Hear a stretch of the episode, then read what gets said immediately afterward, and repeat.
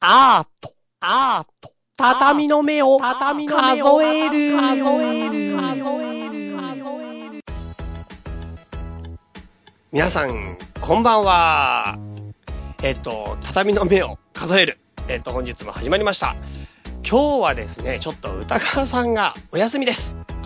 あのですね、歌川さん、実はですね、ロンドンに行く準備をしてます、今。歌川さんですね、なんとロンドンでですね、あの、共同企画の個展をやります。グループ展というのをやるので、そのためにですね、今準備をしていてですね、そちらに向かっているということですので、まあ、後ほどですね、ちょっと詳しいことをお伝えしたいと思いますが、今回はですね、その歌川氏の代わりにですね、なんと、特別ゲストをお呼びしました。そんないプロジェクトの、そんない美術の時間から、酒井さんに来てもらいましたどうも、はじめまして、酒井と申します。よろしくお願いします。どうも、ようこそ畳の目を数 える。ね、なんか、はい。歌川さんお休みなんですね。歌川さん、そうなんですよ。歌川さんですね。はい。なんとですね、あの、はいちょっと歌川さんから今メール来てたんですけど、あ、はいはい。今、車中だから雑な説明になってしまうのだけれどって書いた後 に、なんか説明書いたんですけど、本人の説明分かりにくい上に、その人が雑な説明してるから、何が何だか分かんないんだよ大丈夫ですか本当は、な。うん。歌川さんも今日は収録に参加されるはずだったんですよね。する予定だったんですけど、1月22日からですね、ロンドンでグループ展をやるんですね。で、日本人の若手作家を集めて、日本人の若手写写真作家が、ロンドンでグループ展をやるっていう企画に歌川くんが参加するんですが、これなかんっかこいいですね。はい。そう。その、そそれの準備で、あまりの計画性のなさから、準備が間に合わず、1月22日から始まるんですね。あ、今日収録してるのは10 1月の17です。 17ですね。はいもうすぐですね。もうすぐです。1月22からスタートなんですけど、それが今間に合わなくなっちまったと。で、マジごめんって来て。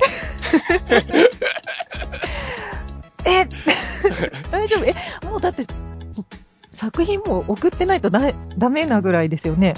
あ、なんかね、本人自分で持ってくみたい。持ってくんですかうん。本人も行くんだって。ええー。そうなんですよ。それでね、なんかね、あのー、取れ、取れないって言われちゃいました。それは忙しい時期ですね。はい。一番切羽詰まってるっていうか。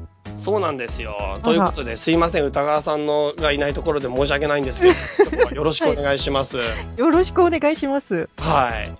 はい。ちょっと酒井さん自己紹介していただいてよろしいですかじあ、自己紹介ですか。はいでも先ほどチャイさんに紹介していただきましたけれども、はいはいそんないプロジェクトというポッドキャストチームの中で、えっ、と、今はですね、そんない美術の時間という美術のまあ歴史とかを話す番組と、はい。あとは、そんなイットダルという IT 系の番組と、そんなことないっしょという雑談をする番組の3番組に出てお3ります番。組そうですね。あ、でもメインパーソナリティをしているのは、そんな美術の時間の番組ですね。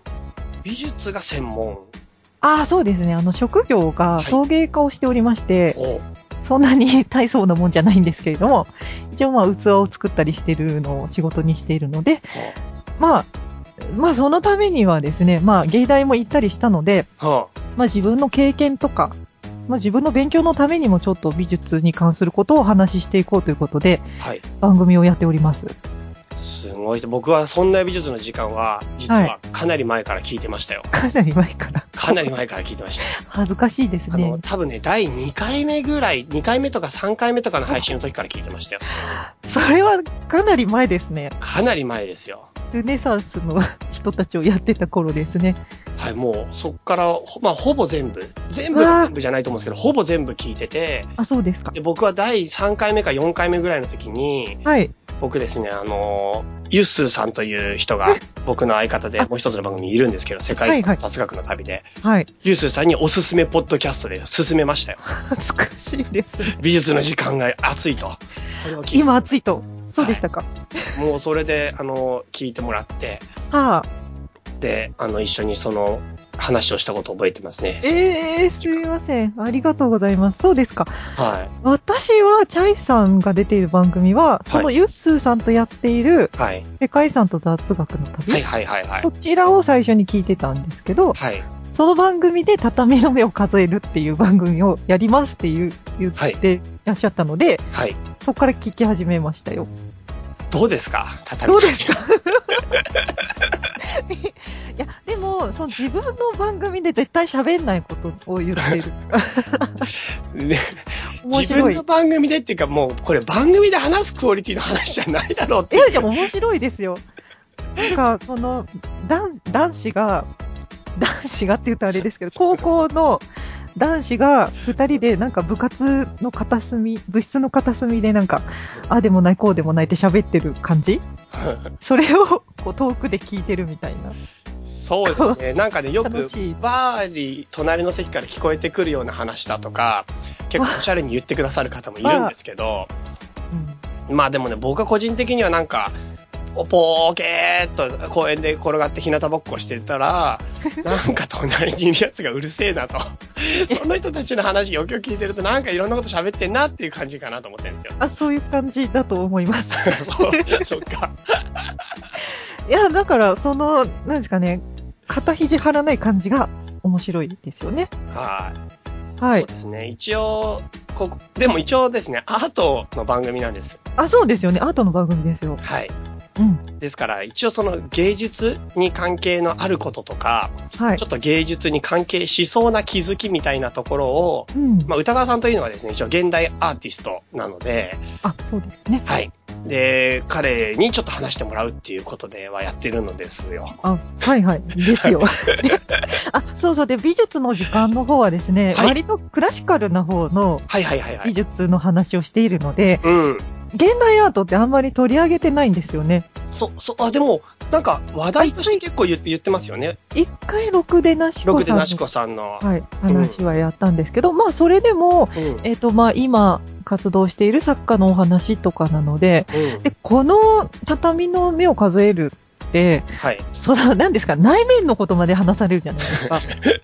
すごく、内面っていうか妄想だよね。妄想だったんですか妄想っていうかもうほぼなんか、よくわかんない。歌川くんの見えてる世界観だからね。そうそう、でもそれって面白いじゃないですか。作品見ただけだとやっぱわかんないっていうか、作家が何考えてるかとか、まあ、チャイさんだったら鑑賞者が何考えてるかとかああ、はを喋ってくれるから、いはい。そういう視点は面白いなと思って、うちの番組ではやんないから、いや、いいなぁと思って本当にナイスフォローですね、酒井さん。さすが だな。3番組持ってるだけのことありますよね。ちょ本っとあ当りまにす。。い畳の目をそこまで言ってくださるなんてや、。面白いなと思って聞いてますよ。ありがとうございます。はい。。はい。じゃあちょっと、あれですね、あの、お互いの番組を持ち上げ続けてるの変な話になっちゃうん ちょでっとねなん。か、かゆい感じですね。はい。あの、ちょっと酒井さんにですね、今日はせっかく来ていただいたので、はい。僕の方でですね、ちょっといくつか質問させていただきたいなと思うんです。あ、はい、どうぞどうぞ。はい。えっと、先ほどですね、陶芸家っていうことで、あの、はいご職業の方の紹介あったかと思うんですけど、はい。なんで陶芸家をやることになっちゃったんですか いきなり、それを聞きますかそれやっぱ一番僕が気になりますね。なんか、歌川くんとか僕とかも何でもそうだけど、はいまあ、てか、誰でもそうだと思うけど、なんでその人ってその仕事し始めたのかって気になんないああ、まあそうかな。そうですね。確かに。でもなんか、その仲間で飲ん飲んでるとっていうとあれですけど、飲んでると自然とそういう話になったりはするんですけど、まあ確かにきっそう、かサけラリはー。マンとかって、なんか、多分、就職活動ってバーってした中で、たまたま当たったそれになるっていうのはわかると思うんですけど、はその、芸術家とか、そういう自分で道を選んだ人っていうのは、そこに必ず意志が働いてると思うんですよ。あ、あ、そう。すごいかっこいい。そうですね。うん、そう確いうか意味に。でね、なんか自分で道を選んだ人の話が聞きたい。わあ、そうやって言っていただくとすごいかっこいい感じになっちゃうんですけど、そうですそうでねす。よ。絶対そう です。じゃあおも話しのすごいいい話聞けると思うんですよ。そんないい話じゃないんですけど。 えー、どうしよう。じゃあラ、ライトコースがいいですかディープコースがいいですかえラライ ライトコースとディープコース なんか、差はあるんですかそれ。あーえーっと、そうです本ね。当ディかープコースがいいいい気持ちですよ。ディープやっディープコースが、これオープニングですか大丈夫ですぱりかあ大丈夫ですよ、大丈夫ですよ。大丈夫なんですかはい。結構長くなっちゃうけど、いいですかね。ああ、もうぜひぜひぜひ、もう半生語っていただきましょう。は反省反省ね、反省になっちゃうかな。い。えーっとね、まあ、まず、私も全然、そんななんか作家をやろうとは思ってなくて、はまあ、高校は美術科行ったんですけど、い。え、美術家っていうのがあるんですか普通科じゃそうなでい、すね普通科じゃなくて美術家っていうことえーっとね、私が行った高校は、う普ん。通科、音楽科、美術科があったんですよ。すごいね。っていう、ちょっと珍しい学校で、これ言っちゃうと学校分かっちゃうんだけど、 はい。あの、いや、いいですよ、別に分かっても。はいはい、そういう、そういうちょっと変わった、学校があったんですねね。で、まあ、一応美術は好きだったし、絵を描くのも好きだったけど、それをそ職業にすするなんて全く思ってなかったんですね。でちょっもと、ごめんなさい、美術家の話食い、食い込んじゃっていいですかいいですよ、どうぞどうぞ。美術家の学校って、はい。なんか雰囲気独特の雰囲気とかあるんですか超ありますよ。超あります。はい。え、なんで聞いたのかっていうとね、実は僕と歌川くん同じ高校なんですけど、あ高校からの付き合いなんですそかうそうそうそう。すごい、面白い。で、僕らはね、普通科なんだけど、あの、あの、なんていうか、美術か音楽か著者が選べるの。なんかあコーそスうとでしすて。ね。普通はそうですね。そうそう、それで、俺らは美術を選んだ人たちなんですよ。あ、そうなんですか。そう。でね、あの、はいその雰囲気として、う。うん。あのね、著者を選んだ人たちは、まあ、ひ結構比較的真面目でしっかりしてるのね。そうですね。で、音楽のクラスっていうのはすごく明るくて元気で楽しそうなの。あで、僕らの美術のクラスはね、うん1年4組ね、登校した最初の日とか、日ね、誰も電気つけないんだ。 あ。え、どういうことですかなんか、教室の朝中にみんな座ってんのに、誰一人電気をつけないし、その後入ってきた人も誰もつけようとしないから、もう先生が来て最初つける時まで誰も電気つけない状態でみんな静かに座ってるっていう。え、それは、な、わざと、いや、わかんない。だからそういう雰囲気だった、美 術って。それが学校規模で起こると大変だなと思って今。ああ、確かに誰もつけないんだ。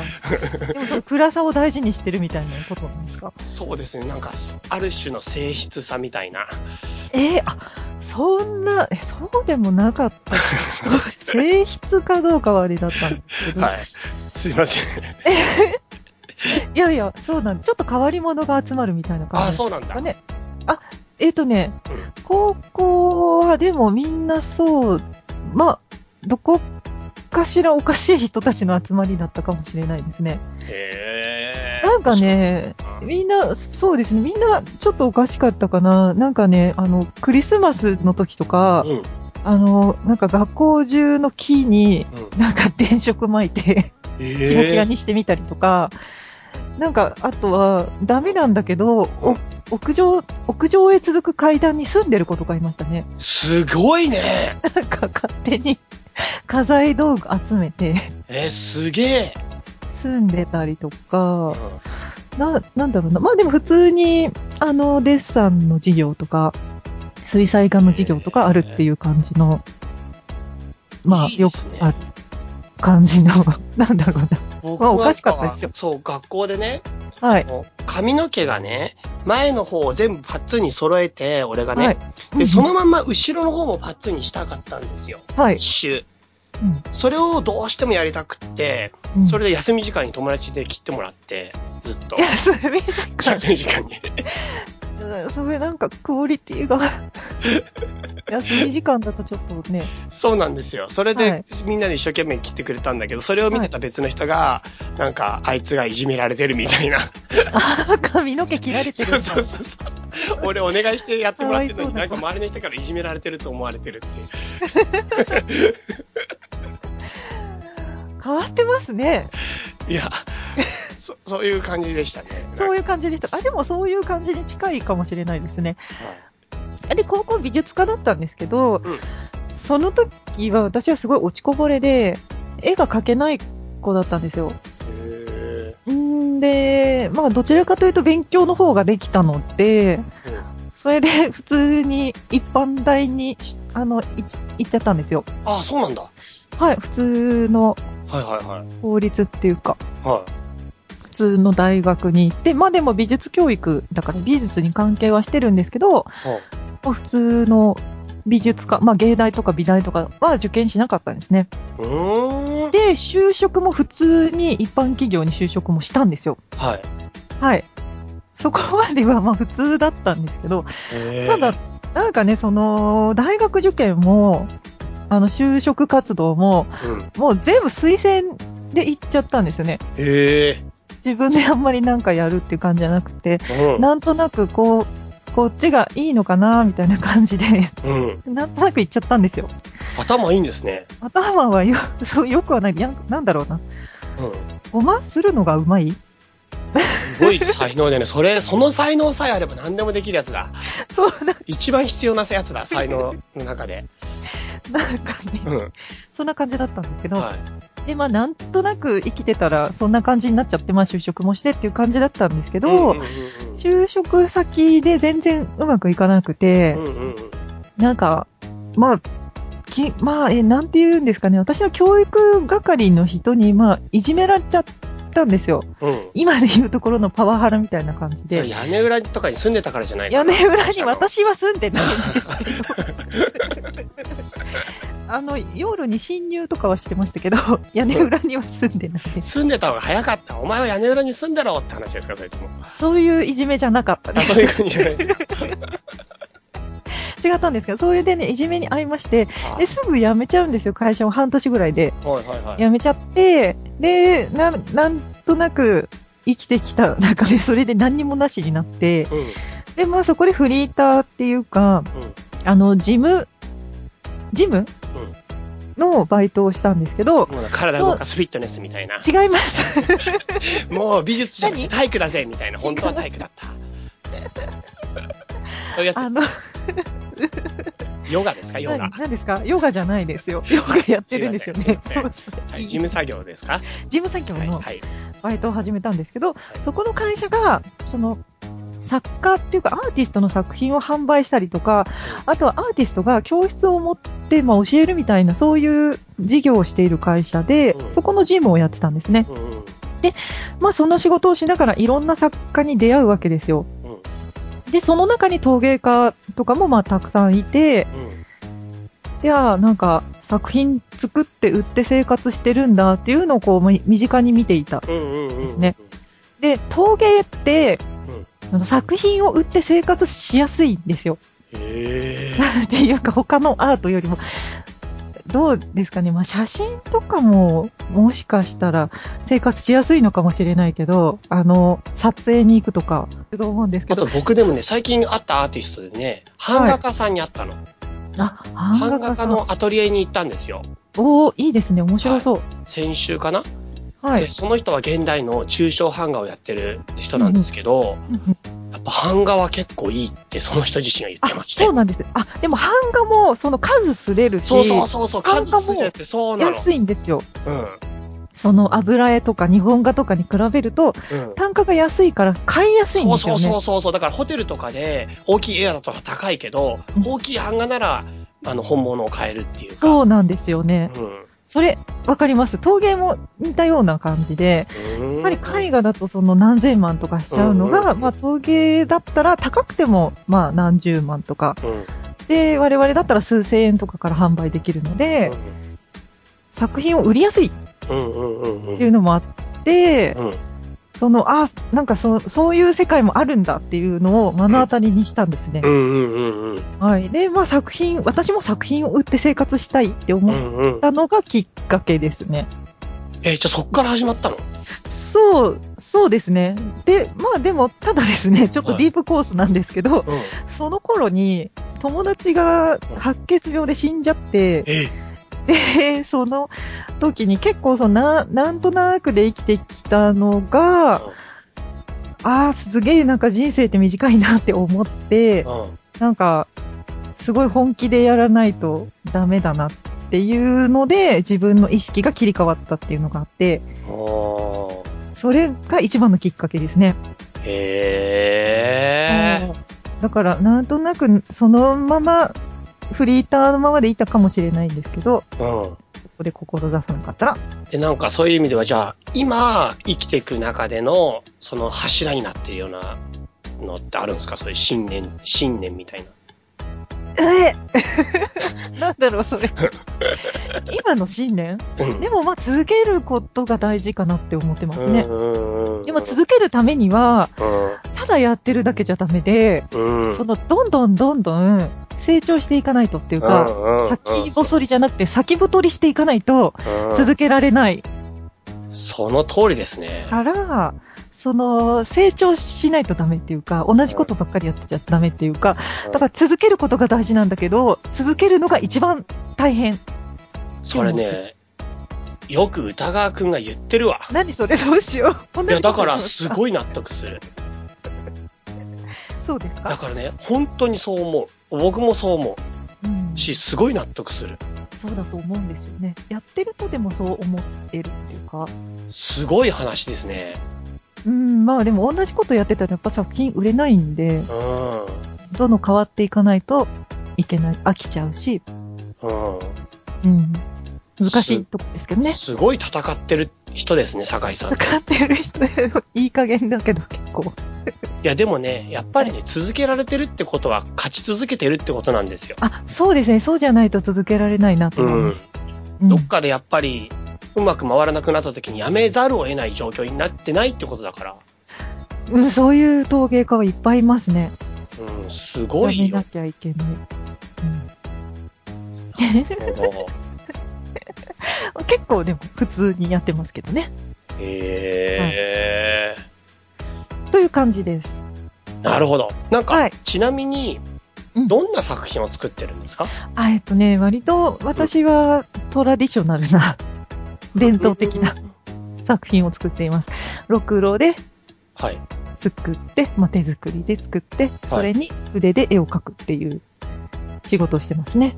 えっと、絵は苦手でしたよね。あー、絵は苦手だったんですけど、はい。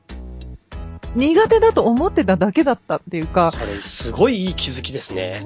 びっくりしたんです。あのね、高校の時は本当に全然描けなくて、うん。まあでも、自分の経験も浅かったのもあるんですけど、私すごい、あの、落ちこぼれだって思ってたんですよ。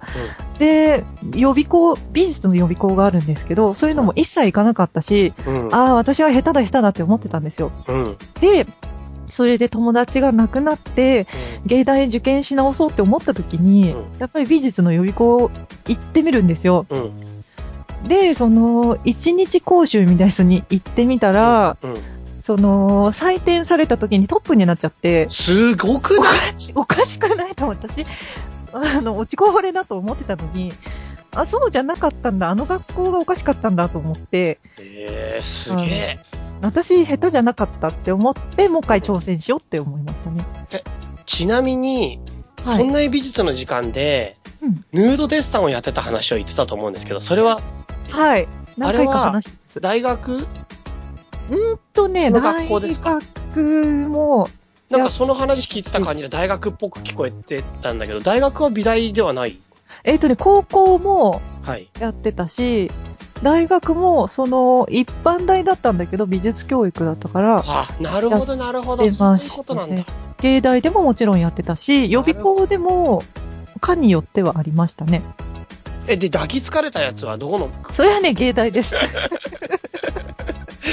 モデルに抱きつかれたって、酒井さん。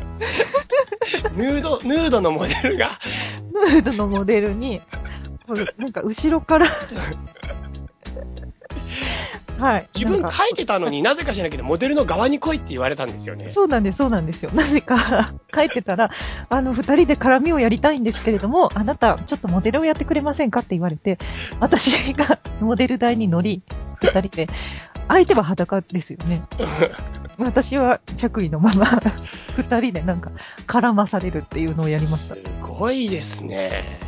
え、そうしたらそれをでも、ポッドキャストで話したら、うん。なんかフランスでは当たり前ですよっていうのを聞いて、へ え。なんか、って思いました。まあなんかそれもそう、へえって思うけど、でもなんかそういうことじゃないんだよ な。なんかもう当たり前合戦をやりたいんじゃないんだよな。はい びっくりしましたよ。なんかそういう経験してる人あんまりいないだろうなとは。いやー、すごい経験ですよ、それは。うん。はあ、ね、か、書こうと思ってたのにね。すいません、そのフリーターの後にもう一芸大に入ってるんですかあ、そうですね。フリーターの後に、あ、そうだそうだ、そこ言ってなかったですね。うん。へフリーターの後に芸大に入り直してます。え、すごいなあうん。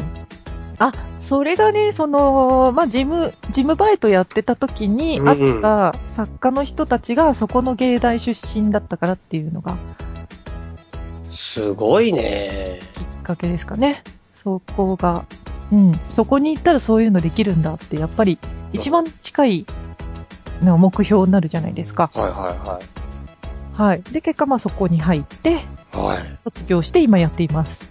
すごい話でした。って思うとね、若くないんだよね。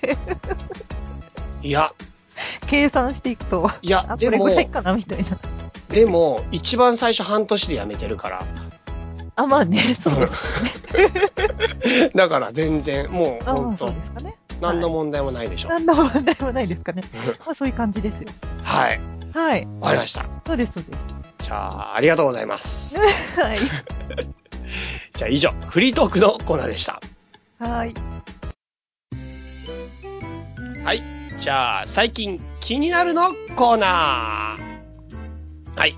一応ですね、これが本編の扱いになるんですけども、はい。今回は酒井さんにお越しいただいてますので、はい。酒井さんが最近気にな ること。ちょっとこれを聞いてみたいなと思います。ね、さっき聞きましたよね、それで。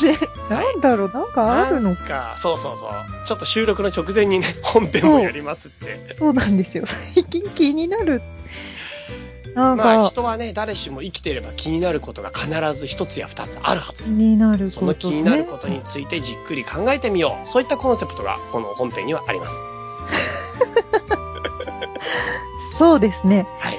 ああ、昨日ね、うん。あのー岩合光明さんのうん。猫歩き店っていうのを見てきました。それは、どういうものですかし、し、知らないですか、はい、はい。そうなんだ、知らないんだ。今もう一つも知ってる単語が出てこなかった。本当ですか岩合さん、岩合何さんはい、岩合光明っていう。岩合光明さん。あの、動物写真家なんですうけど、ーそん。れが、その人が、えっ、とね、NHK の BS プレミアムで世界猫歩きっていう番組をやってるんですよ。とんでもない番組ですね。とんでもない番組。どういう こといやタイ、トル僕はからもしてう猫に対して非常に嫌悪感を持ってるので。あ、そうなんですか。はいどうしよう。このネタやめた方がいやいやいやいやいや、いい ですよ。あ、野良猫がダメ。うんんいや、なんか、ちょっと猫ムカつくなと思う。あ、そうですか。そのね、ムカつく猫たちが、 いっぱいその写真に収められている、そういう展覧会をね、見てきたんですよ、昨日。はいはいはい。それぐらいですかね。なんか気になる猫いました えーとね、でも基本的に、あのーその BS プレミアムでやってる猫歩きの猫がたくさん出ていたっていう感じでど、え、どういうこと猫歩きの猫。猫歩きの猫ってか、猫歩きじゃない猫はあどんな歩き方してんの そうですよね。二なんだろ足う歩行的なやついいのあのよく知ってるんですけどあの、その世界猫歩きっていう番組が、その世界遺産うと猫を映すみたいな、そういう番組なんですよ。ん。うん。岩合さんって、そのまあ動物写真家なんですけど、動物そのものを写すんじゃなくて、その動物がどういう環境で過ごしてるかみたいなのを大事にしてて、で、まあ世界遺産で暮らしてる猫だったら、その建物と猫だったりとか、その建物に来る人たちと猫だったりとか、そういう関係性まで、あの、映像に映してくれるんですけれども、で、その BS プレミアムでやってるのはまあ映像なんですよね。うん。うん。で、あの、その中で、え、岩合さんが写真猫歩きをしてるわけじゃな くて、猫が出てくるってことなの猫が出てくる。岩合さんは四足歩行をし四て足ない歩。行して、なんかね、背中丸めて猫歩あ、き違う。 世界を猫歩きで回ってみましたっていう。番 そう組ではかないもしれ ない。まあ、確かに四つん這いになってるかもしれないんですけど、はい。っていう写真展を見てきました。へな、あ、そう、なんで基本的にその、テレビでやった猫が、えっ、と、写真にも出てるっていうのが多かったですね。ー何の猫が好きですか 何の猫結構ね、なんかその番組の中でキャラクターが付けられてるような猫がたくさんいて、うん。その、なんその表情とかがすごく見て取れるのが面白かったですね。猫の表情。はい。うーんまあちょっと、うん 猫を好きじゃないようなので。いやいやいやいやい や、僕いいです、よ先週猫カフェに行きましたけど、 なんでうんもうひょんなことから猫カフェに行くことになってしまったんですよ。え、なんでですか猫、あんまり好きじゃない。いや、なんかね、なぜ猫好きだったら何でも許されるみたいな風潮があるじゃないですか。え、どういうこなとんかです、か俺猫、猫好きなんだよねって例えばある男子が言いました。はいそう。すると、それだけでなんか俺って実は優しい心持ってるんだよって、なんか俺は猫が好きだっていうアピールをすることによって、俺は優しい、動物に対して優しい。だから君に対しても優しくできるし、俺は心の優しい人、あの、すごく人間としていい人だよみたいなさ、そういうあーか隠れた意図をちらつかせる道具なんだよね、猫って。そうでしょうか 果たして。そうなのかなああ、そうなあのと、かな私猫が好きなのって言うと、なん、かそう。私は、その、わがままな猫にも付き合えるだけの度量がある女なのよっていうかさ、あなたを包み込めあでる。うん犬好きの方がなんかそういう、そう。もっと優しそうじゃないですか。猫って結構なんか気ままだし、ほっといても大丈夫みたいな、お散歩もしなくていいし、うーん、犬好きってでもね、そんなアピールしてこないんじゃまないかあ、なア。ピールしてこないですそう、ね。犬好きはね、自立してるんだよ。犬も人間も。おあー互いのそ関係が自立してて、あの、散歩の時には、あの、人間ももちろん犬に付き合うけど、お互いに基本的に自立してるんですよ、あれううんは。うんうん紐で繋がれてるだけであって。は物理的には繋がれてるけど心は自立それが犬と人間 の関係。でも猫は、あ、そっかいななんかね、あれダメなんだよね。だってなんか本当に、犬好きってアピール少ないけど猫好きのアピールする人多すぎるだよ。まあ、確かに多いかもしれないですね。それ気にならないそれ。最近気になるのコーナーみたいな。これ気になるよ。の方コーナーになってきましたうんね。気になるよ。なんか、気になる。ああ、確かに猫好きで変わなんっかた人猫好は。きに悪い人はいないとかさ、猫好きの人は絶対言うよ、それ。うーん、そうかな、そうかな。まあでも動物好きな人に悪い人はいないっていうのはよく言うかもしれないですね。うん猫好きかどうかは動あれ物好だけきなど人に悪い人はいない。いでやも例、えば、その、なん、なんていうかな、その、野良猫にこう餌をあげちゃってる人っうてんうん。いるじゃないでいすません。いか。まそせんれなんかまあ、まあ気持ちはわかるけど、ちょっと、迷惑になっちゃうこともあるじゃないですか。うん。そういう人たちって本当に優しいのかな、どうなのかなっていうふうに思う。それは要するに猫好き全般に言えることなんだよ。 みんながそうじゃないです から。猫が好きな人って本当に優しいのかなっていう疑問符を投げかけてるんだよ。う僕はん、そう思ったりもする。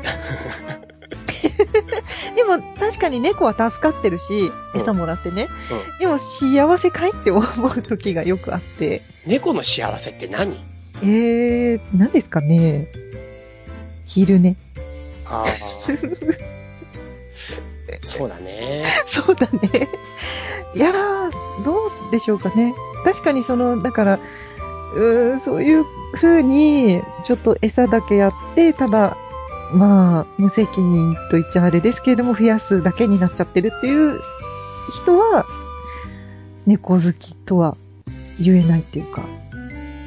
ああ、なるほどね。猫好き。うん、うん、うん、どうぞ。じゃあさ、自分の飼ってる猫だけを可愛がる猫好きが正しいっていうことえーっとね、猫全そう、般に対する愛よりも、自らが飼ってる猫だけ。まあ、それの方がわかり、わかるかもしれないですね。え、でもそれ例えばさ、それで猫が許されて、例えばそれを自分の子供だけは可愛いけど、隣に他人の子供は関係ないわって言ったらやばいじゃん、あ話。あ、それはダメですね。だから、猫だから許されてんね、そこ。 このね、まあそうかもな。そう。猫っていう隠れ身のが嫌なんだよね、俺。猫という隠れ身の。 なるそほう。ど。なんか猫によってごまかされてんだよ、俺ら。ああ、ごまかされてるかもしれないですそうね。。これが罠ですよ。まあなんか仕、ま掛あなんか、でも、な、うんなんか、あーそうね。猫、うん、ちょっと、社会問題みたいになっちゃうから ね。そうですね。あ、そうでね、こう、餌をやるのはいいんですけど、うん。なんか増えないようにしてほしいっていうか、ちゃんとなんか強制させて、うん。なんか、必要最小限の餌にして、あとトイレとかもちゃんと面倒見てあげるとか、いうところまでやるんだったらわかる。え、でもなんかもうそこまでしたら猫様々じゃないですか。ダメ うん。もう甘やかしすぎだと思う。猫に合わせすぎ。人が。ああ、そこはダメなん猫ですのたかめ。に人生生きてるわけじゃないから。まあ、余力があってやってるんでしょうけど、うん。そこまで。あ、あもう全然話変わるんですけど、全然変わっていいですよ。そうですか、はい猛禽類カフェに行ってみたいですね。あのー、フクロウとかタカとか。そうです、そうです。ああるんですよ、そういうのも。わかります。わかりますかわかります。そっちに行きたいなって思ってるのをさっき思い出しました。いいですね。いいですかいいですね。そっちそうはいいですかいう思い出しがいいですね。思い出しがいいですね。であもそ、ういうことですか僕は行きたくないです。あ、そう、そういう系はいいでなんすかね。、コーヒーに羽が入りそうで嫌だ。ええそんなにバサバサ飛んでないと思いますよ。ちゃんとあの、なんか棒に捕まってるはずです、あの子たちは。そうそうでもないかな。なんか、と飛ぶ、飛ぶ時に絶対羽入ってくるでしょ。まあ、そうでしょうね。うちょっとは入るかもしれないですね。そこです かん。いや、気になるのそうは。気になるよ。羽が入ってくるの気になるよ。ああ、まあ、それだったら猫カフェも猫の毛入っちゃいますよね。でもなんか、わかんないけど、猫の毛って、あの、猫が、後ろ足で、あの、頬の横を高速で描くときに猫の毛って飛ぶじゃないですか。ああ、そうですねで。もあの場面以外にそうそう飛ばないと思うんですよね。ああ、でもなんかなでなでしたら、それにこう、手にくっついてきちゃって、こう、ふわって。ああ、それでも自分の責任でやつだよね。そねう、そうそうそう。そういうで感じもさ、鳥はすごいじゃん。あの、バタバタバタバタバタって。飛んだら。すごい、ものすごい飛んでくんじゃ ん。あれ、結構嫌だな。猛禽類カフェもダメ。うん。わかりました。はい。はい。結構カフェとか好きですかあ、カフェはまあ行きますね。集中したい時とかは、あとネタ出しする時とかに行きますね。ネタ出しネタ出しネタ出し ってネタ出しですね。え次どういう作品作ろうかなとか、ああ、そういうことをするんだ。時に、そうですね。こう、こういうシリーズで行こうとか、う大きい作品だったらこういう形にしてこういう絵柄にしようとかいうネタ出しをする時があるんですけど、ん。へえ。そういう時に、うん。お家だと全然、なんか、嫌、嫌になっちゃうので、 うん。外に出ることにしてますね。だいたいカフェに行ったりとか、うん。うん、まあ、図書館に行ったりとかっていう感じですね。へだえ。から、その動物とかいたら、どうにもならないでしょダメで。 でしょダメ。ダメですね。ダメ集ですよ中できないから、多分そういうカフェは行かないと思う。なんだ、なんなんだこの話。猫カフェひ否定してるわけじゃないけどな、なんだろう。はい、なんかそういう感じでカフェは行きますよ。ははぁあ、そうですか。はい趣味なんですか 趣味は、ポッドキャストですよ。ポッドキャストが趣味はい。ポッドキャストのどこら辺が趣味ですかまあ、聞くのもそうですけど、やってますから ね、ポッドキャストね。もうすでに。ですけど。まあ、ラジオを聞くのが好きでしたね、もともと。作業するときはもうずっとラジオを聞いてたので。うんうん。で、iPhone を買ったら、うん今度あの、ラジオを聞くんじゃなくって、このポッドキャストで、貯めていけるようになったじゃないですか。うんうんうんうんで、そっからすごいもうラジオの聞き方が変わっちゃったっていうか、むしろこう貯めておいて好きなやつだけ聞くっていうスタイルになっていったんですようね。んうんうん。で、そっからもう普通のラジオはほとんど聞かなくなっちゃって、ポポッドキャストばっかり聞くようになっちゃって、うん。聞いてたら、今度、ポッドキャストの番組にメールを送っているうちに、うんなぜか喋る側になってしまったんですけど、へえ。だから、まあ聞くのも話すのも、今趣味ですね、ポッドキャスト。そうですね。そう、どっか行っちゃうんですよね。どっか行っちゃう話してると ね。ああ、そうそうそうそう、そういう感じですよ。これだからコンセプトが明確にないとこうなるんですよ。はい。まあ番しょうが組。ないですね。うん。はい。なんか、なんていうかな。無い、ある、ある種の無意味さみたいのを追求してる面もあるので。あー、深いですね。空ですね。そうそう。そうなの。ある種、無意味なものが本当に存在するのかみたいな問題がちょっと一つあるんですよ。あれあー、すごい哲学的になってきましたね。はい。だからね、話がすごく無駄であったりとか、遠巻きであったりとか、寄り道したりとか、脱線したりとかは、かなり歓迎な風潮ですね、ここは。ああ、むしろまあそういうのがあった方が、うん。うん、いいですよね。寄り道こそが彩りだ。ああ、素晴らしいですね。結局でもすごい話して、うん。何もなかったっていうのが面白いですよね。そうそうそこう。んなに話したのに結局何もなかったみたいなね。そうそう。そういうことになっちゃう、いつも。になっちゃう。なっいつもちゃなっう。ちゃう。うん。いや、いいと思います。だからなんかね、なんていうか、それってどういう意味っていうのが結構、はい。なんか、なんていうんですかね。疲れると困る。あ、こ、困る。何がやりたいのって言われても困る。ああ。いや、でも結局、ポッドキャストって、うん喋ってる人たちが楽しくないと、うん。聞いてる人も楽しくないっていうか、そうですね。っていうところだと思うんで、うん。でも喋ってる人たちだけが楽しいのも辛いじゃないですか。そうなんですよね。だからその、 み楽しさを共有できないと、そうなん結局ダメなんですけど、ねそうそうそうそう。それは本当に難しいですよね。そこが難しいですね。そう。だから、なんか、うちは受けだけで楽しんじゃうとダメだし、みたいなところは気をつけようと思ってますけど、今日はどうでしょうかね。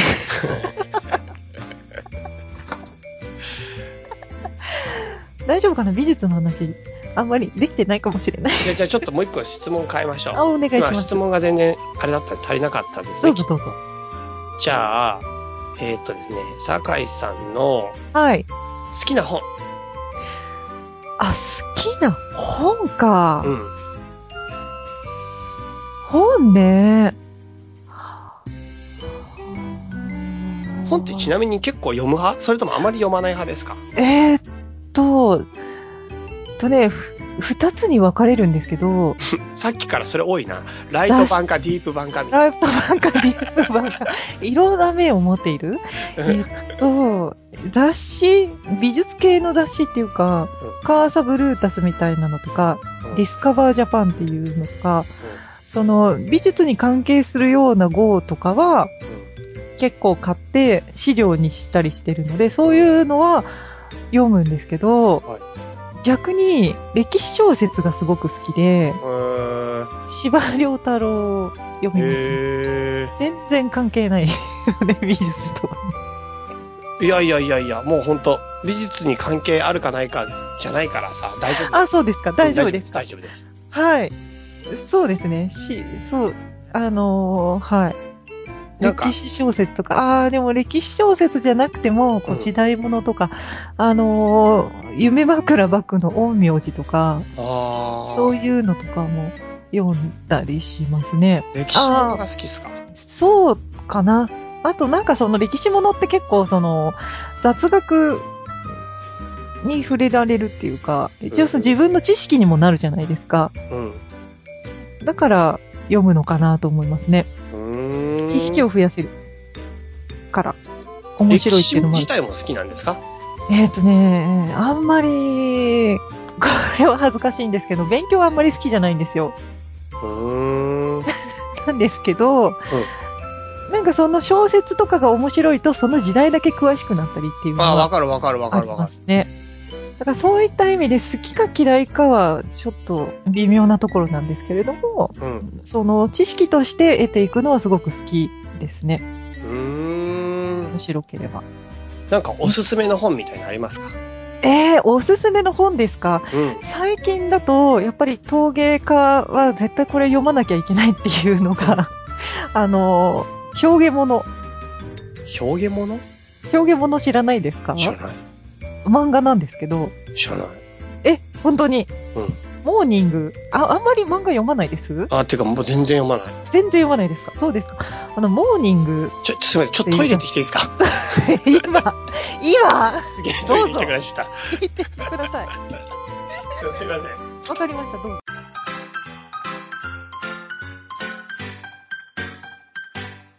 すいませんね。はい。なんか電話みたいになってきたな、これもう。すごい電話してるっぽくなってる。これ取れてるのかな大丈夫かな取れてますす。取れてます、取れてます大。丈夫ですか取れてます。えっと、はい。表現物っていう漫画があるんですけど、はい。知らないですか知らないっす。知らないんですね。知らないです。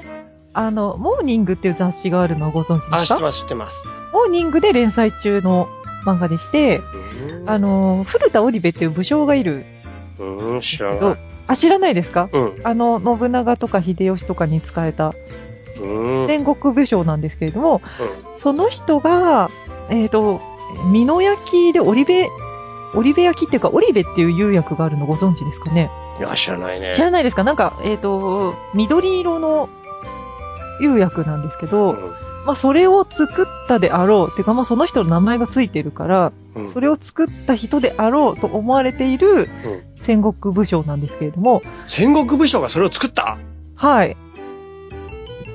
そ、の、まあ、千利休の弟子だったりするんですけど、へーなので、まあ、利休が出てきたり、信長が出てきたり、秀吉が出てきたりっていうのを、ちゃんとその、なんですね、歴史的な出来事も踏まえて、あのー展開されていくので、まあそういう事件とかも、わちゃんと書いてあるし、でもまあその漫画家さんの独特の視点から描かれてるので、うんちょっと史実とは違うところもあるんですけど、うんすっごい勉強してるなってのがわかるんですよね。うんうんその私たち陶芸家でも、その研究者、研究者側の陶芸、陶芸に詳しい人うん、が、その、おととしぐらいに、なんか京都のどっかから出土したやつで新しく分かった新発見みたいなこととかが、ちゃんと漫画に反映されてたりして、 うんあすごいこの人勉強してるなっていうへー感じで、そういうところから見ても面白い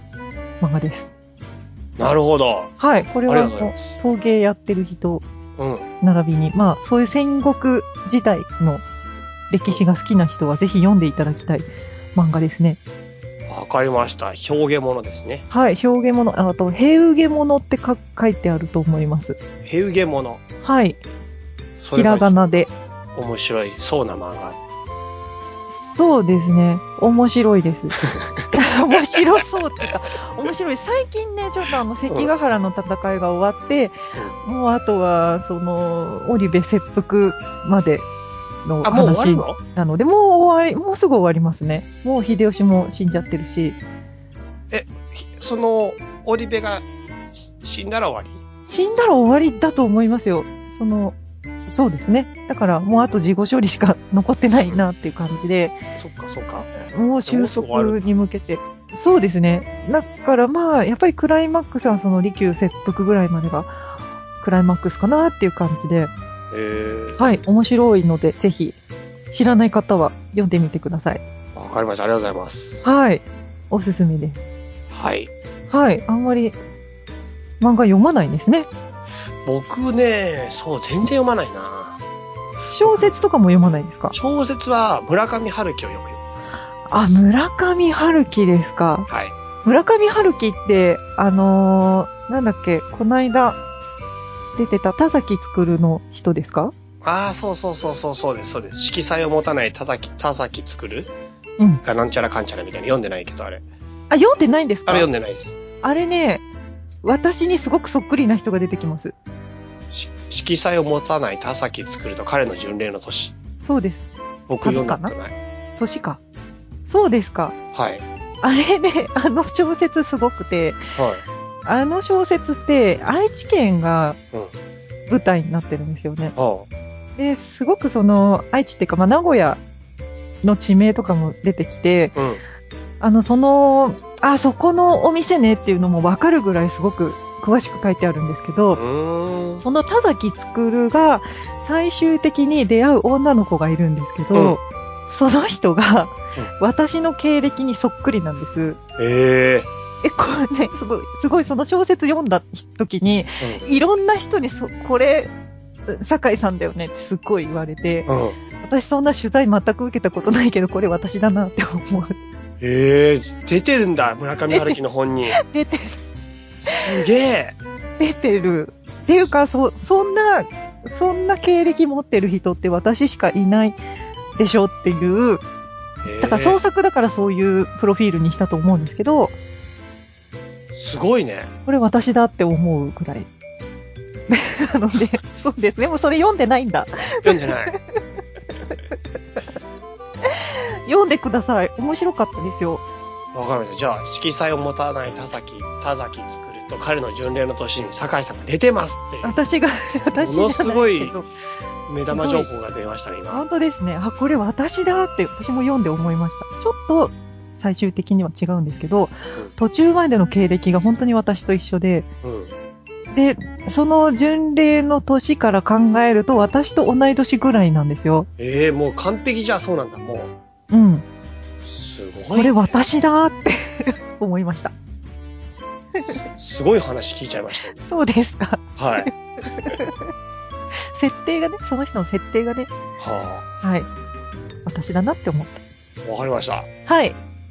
じゃあ、そんな感じですかね。そんな感じですかはい。 はい。以上、最近気になるのコーナーでした。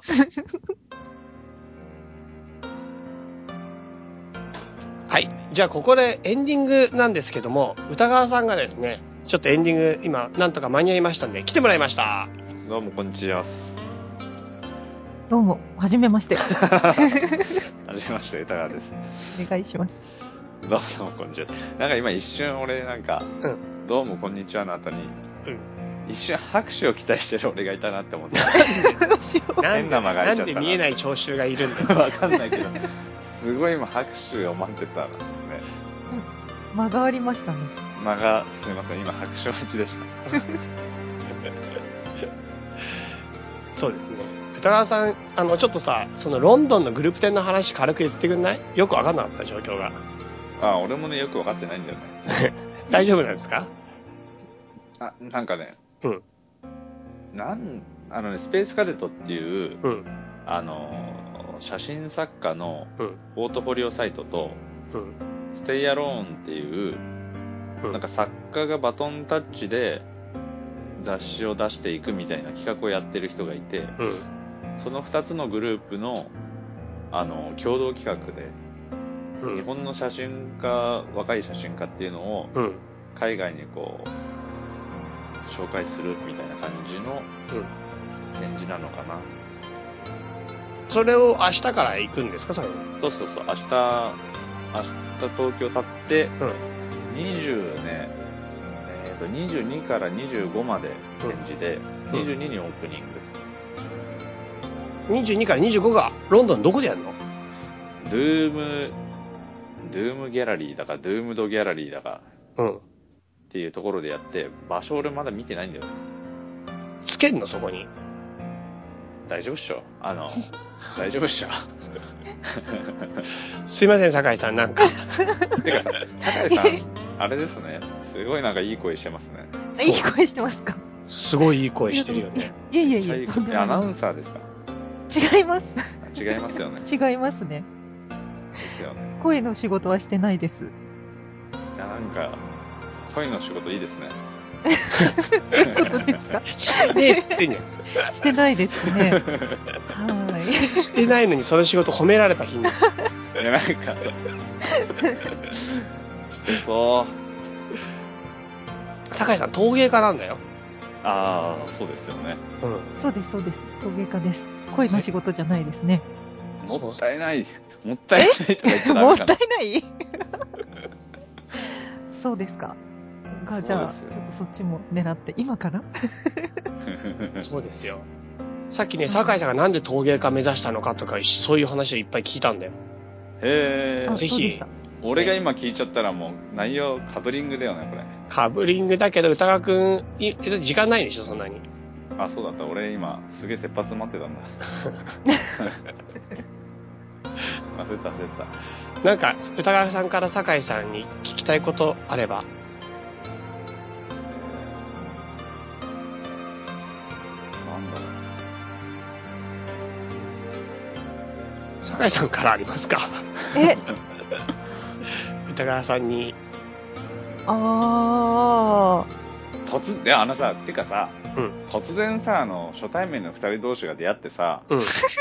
間に入ってる人がお互いに聞きたいことありますかってなくねいやいやいや、なんか、初めてすぎて逆に、な、どんなこと聞きたいのかなっていうのに。いやもう俺とりあえず身長とか髪型とかがー、そう。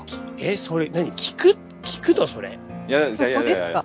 意味だわっかて、んないいや、ちょっと、何ここで、こ初こ対じゃ面なのく人に身長と髪型聞くのいや、ここじゃなくてもいいんだけど、頭の中でいまいちこう、そう人物像が想像できないじゃん。 あなんか持ち時間無駄に使いすぎだろ。最初に身だ長からと俺髪今型困っ聞てくんだよ。あ、身長は、まあ差し支えがあったら答え なす。身長は、大丈夫です。身長157センチで、髪型はボブカットです。あ、ボブカットなんですね黒髪ですロン毛を想像してましたね。ロン毛じゃないですね。黒黒のロン毛だと思います。黒の、あの、はい、ボブです。あ、顎僕ぐらいなんですね。あ、そうですね。わかりました。 はい。解決しましたが。はい。解決歌川した、さ解ん決しはた。髪が短いですか長いですか髪、昔坊主だったんですけど、は 今はあの、サラリーマンカットのゴブ狩りってやつにしてますね。うちのあ親父が言うには。なるほど親父が言うには。い。親父がいい。あ、そうですか。わかりました。ありがとうございます。すごいな。 それ話したっけ、ラジオで。あ、あれ知ってない下外したはず。したよね。下外したはず。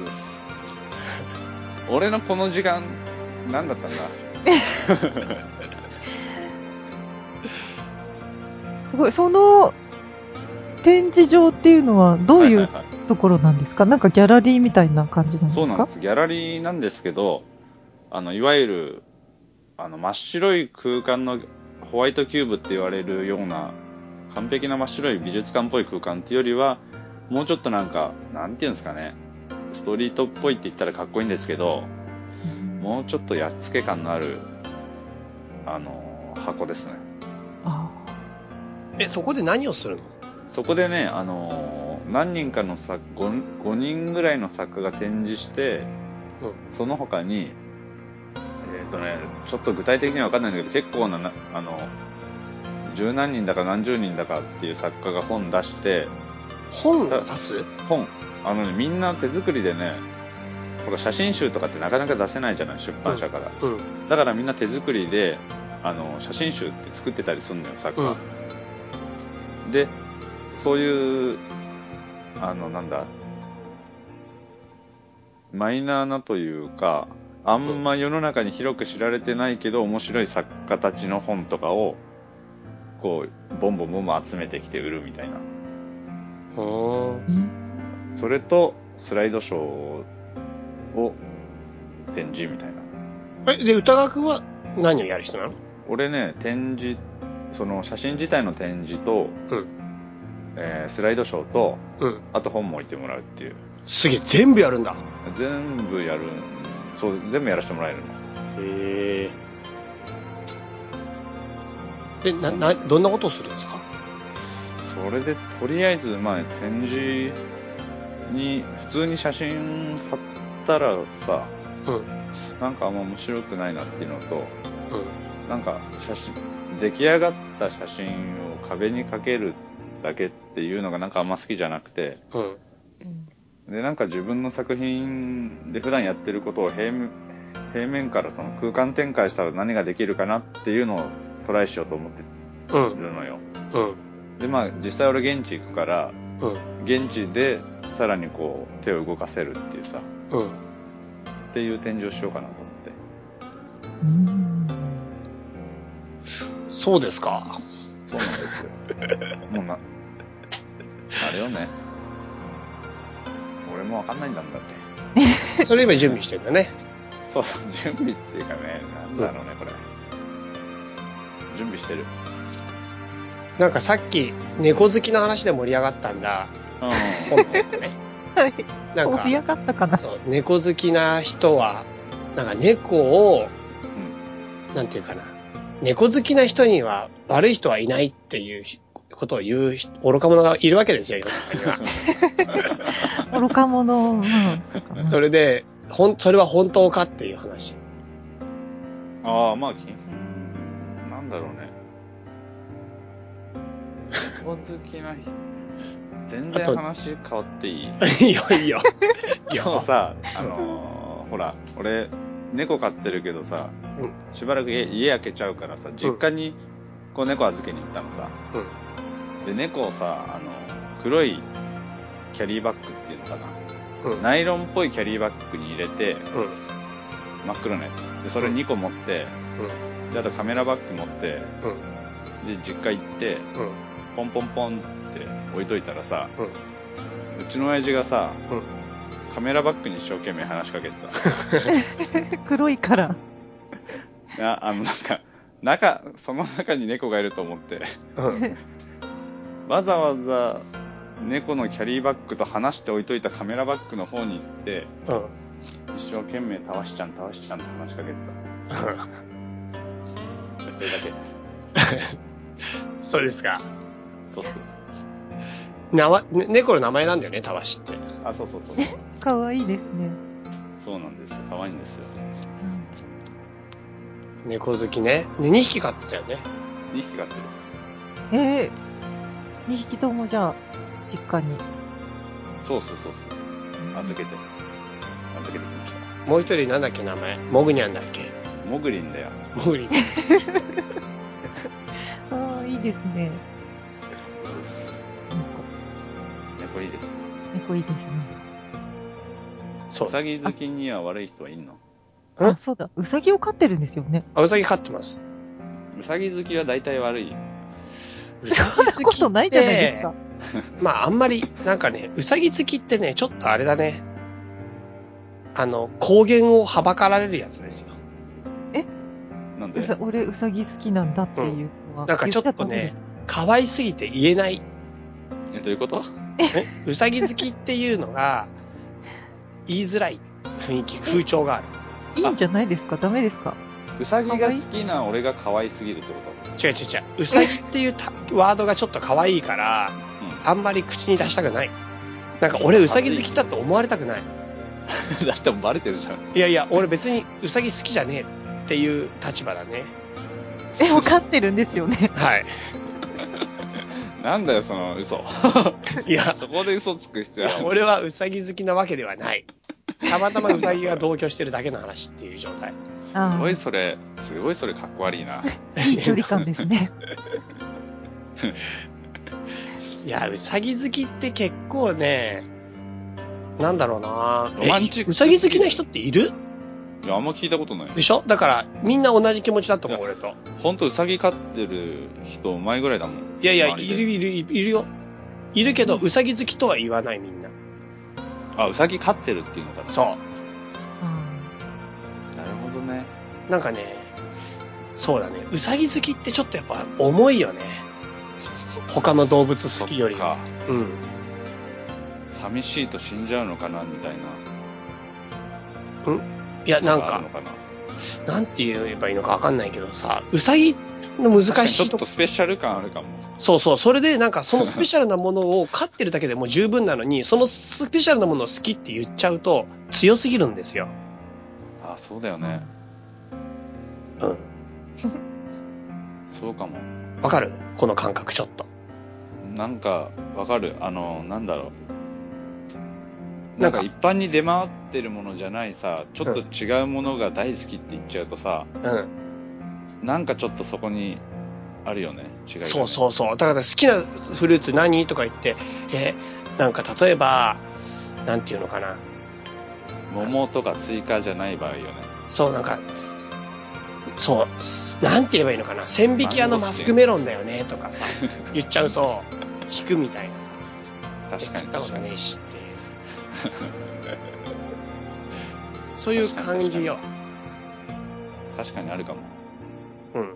だから、うさぎ好きの人はうさぎ好きって言わない、みんな。それがマナーだね、うさぎ好きの最低限の。要はね、あれ、嘘つきが多いってこと違う違う違う、マナーを守れる大人がうさぎを飼えるってこと。そっか。 うん。で、好きとか嫌いとかに囚われない人々だよね。言ったら、なんでやそれ。もう。なんとか好きとかに甘えないそこまでのところが確立できた人だが、うさぎ好きの領域に入れる、初めて。で、うさぎを飼ってるんですっていうの。そうそう。もうそれだけのこと。それ以上でもそれ以下でもない。あれかな牛飼ってるとかと一緒かなそれ。ど、ど、どこら辺、どういうこといや、ほら、牛飼ってる人っってさでも、 牛飼ってる奴らは多分、あれだ、奴らって言ってたけど、酪農だから、好きとか嫌いの範疇じゃなくて仕事だろう、多分。多分、牛飼ってるっていうのは、仕事だな、それ、きっと。違うやつかうん。坂井さん、すいませんね。あ大丈夫です。本当申し訳ない、なんかこれ。めっちゃ面白いですね。本当に、もうどうしようもないね。なんか今までどんな流れだったか知らないけどこれすごい場を乱したのかな大丈夫です。大丈夫ですかはい。なんか、こういう間で喋ってるんだなっていうのが、すいませんいやーリアルで体験できて面白いですね。あざっすまあ、そうだね。ああのね、あと、猛禽類のカフェに行きたいな ってさ。猛禽類ってこあの、鷹とかワシとか、そうそう、鳥のカフェに行きたいなあ。そんなのがあるのあ、そんなのあるんですよ。 で、俺はそこにコーヒーに羽が入るのが嫌だっていう話さう。ーわすげえ気になるかもそれ確かにでしょそんなにバタバ二ついタてんの飛かんなでないですんよ。蓋ついてんのがねあ、コーヒーにうんあ、だから蓋ついてんのか、コーヒーって。えあれさ、なんでカップに蓋ついてんのかわかんないんだよね。いや絶対羽が入るためじゃないとあ、思うだから羽、じゃ、わかった。羽が入らないようにあれ蓋ついてんのか。あえなの、んでテイクアウトのコーヒーに蓋つけんじゃん、ホットの。絶対違うでしょ外で うん、外で、あの、コーヒーに蓋がつくじゃないですか。あれだって他の飲み物蓋つかなくね紅茶とか、つくか、こう紅茶も。紅茶もつきますよ。やっぱりでも蓋がつくっていうのは、羽が入らないためじゃないもしかして。気づいちゃったんじゃない俺ら。俺らって言うないや、俺ら今、すごい大事なところに俺気よづいちゃった。俺をそっち側に入れるなじゃあなんで蓋ついてると思うあの、ホットの飲み物。それ ちょっとお前もう自分で正解言ってるようなもんだぞそれ いやいいややいいやや、ちょっと飲み物にって言ってんじゃねえかよなんで、なんでホットの飲み物に蓋ついてんのだからホットの飲み物に蓋がついたら冷めないようにだろじゃあ、あれは冷たい飲み物はなんでに蓋がついたら熱くならないようにいや、それ違うと思うな。あれはストロー刺すため。あなる ほどあそっちの方がわかりやすいな。では。羽が口の中入ったら嫌だねやだよ、やだよ、結構嫌な感触じ ゃないかやだ よ。だからそれををさっき酒井さんと相談してたんだけど、あ、そそんれなはにやばい。ピンポイントで、 そんな入らないと入思っう。たらすごいおえってなりそう咳止まんなくなるケースだな。想像しただけでなんかアレルギーになり そうだ あとは糞とかどうなんだろうねいや、糞は本当にね、結構、もうその日一日台無しになるレベルだから、猛禽類カフェの糞はどうなっちゃそうう、の猛禽類カフェで万が一糞当たったらもう、もう、その後の予定全部変わるからな。そうだよね。なんか好きな女の子と言って、その子の頭にさ、糞がついたらどうし、知らないふりするそれ。いや、でも、逆に、その糞を洗い落とすっていう名目で、なんかちょっと誘えたりするかも。どこに刺さんだよ。 あ、そうか。糞がついちゃったのをなんとか救い出すっていう。そう、それ店から、あ、店から出るときさ、その、恥ずかしい姿見られないようにさ、うあんの、ジャケットとかでさ、顔こう、顔、鼻隠犯して罪者さみたいな格好で猛禽類カフェからね、頭からかぶせてね。早く早くみたいな。なぜか知んないけど、もう一つの方で手、手のとこも隠して。それでどこかに、どこかに誘うんだね。そう。意外に猛禽類カフェ、そういう意味では、あれだな。もう、これから次進展したいっていう人が行ってもいい場所かハもプニングデートだね。ハプニングデイロ。 でも、羽が入る方のハプニングが本当に嫌なの。リアルに、ゲッって思うな。ゲって思うよね。うん。思うよ。糞も嫌だけど、鼻も嫌だな。糞もね、いや、糞は本当に、けしかも鷹の糞とかは結構でかいのでかかな。と思う。あ茶色いのかな。下手したら白じゃないだろうね。てか、そもそも白がおかしい話なんだよ。なんで白いんだろうね、あれね。あれおかしいな、あれな。 酒井さん。 すいませんね、なんか。いいですね。なんで白いですかね、あれね。わかりません。酒井さん、なんか、はいいいですね。いいですか声いいですね。ありがとうございます。これほんと酒井さん今、活かせてないな、俺らなあ、。いいですよ。き、聞いてます。聞いてますっていうか。聞いてるんだったらそこの場所にいる意味がないな。そうですね。一応、そうだな、酒井さんの話とあと話したのはね、それと、あと趣味で、あ、そうだ、すごい話聞いた。何です、何々何でしたっけ 村上春樹の小説に登場してるって。えー、本当に登場してるというか、すごく経歴が同じ人が、 え、誰出誰て誰誰田崎作るの、最後好きになった人だって。恋人が酒井さんなんだって。好きになった人じゃなくて、なんだろ空うな豆。さんだっけ何ですか、それ。青山さんじゃなくてなんだっけなんだっけ あ、田崎作るじゃなくて、それ1984だ。田崎作るの最後好きになった人って、うんあの、グレーなおじさまと横断歩道を渡ってた人、手をつないで。え えそんなやついねわかんまない。したっけ俺読んでねえから本当にわかんねえんだそんからな。人いましたっけそんな人いないかもしれませんね。それ誰ですかね誰だろうなんなんだよ、もう 本当にわかんねえよ。。え、え、俺読んだんだけどなあ、読んだんですか。読んだんですよ。そこに陶芸家の女の子が出てくるんですけど、し初版から出てきます。初版から、あ、初版から出てくるけど会えなくて最後会える子ですね。ん田崎作るの過去とは関係ないですよね。過去とも関係ありますね。過去とどんな関係があるんですかもう忘れちゃった。ありますよ二ね。人とも忘れてた話になんだよ。忘れちゃ った。け忘ど、れちすゃいまごすく、あほほぼ同じっていうか、すごく似てる人が俺出て読もう、そしたら。はいそ。れで157センチでボブカットということですもんね。あ、そうですね。だいぶつかめましたよ、もう。もつかめた。う街中で探せる、探せないと思います。探せないですかね。探せはしないですね。それで、なんか、ね、陶芸、陶芸な感じの人ですよね。余計な感じの人ですね。しかも酒井さんの高校の時の友達、屋根裏に住んでたんだって。や学校いのや、それがおかしいですね。坂井さんちのあ、違う違う。あの、高あ高校の、 高校の屋根裏に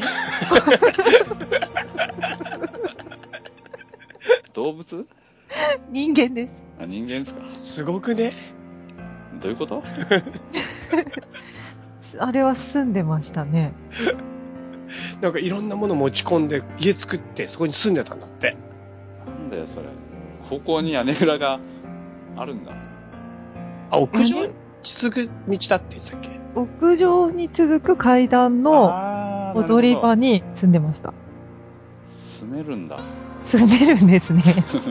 すごいよ。そういう話をいっぱい聞いた本編 いだっ。ぱい聞いたかな。それで今も出尽くした気がしますけ ど。そんなことできんだねそう、すごい可能性を持ってるよ、酒井さんは。えそうかそううんあ。その子じゃなくて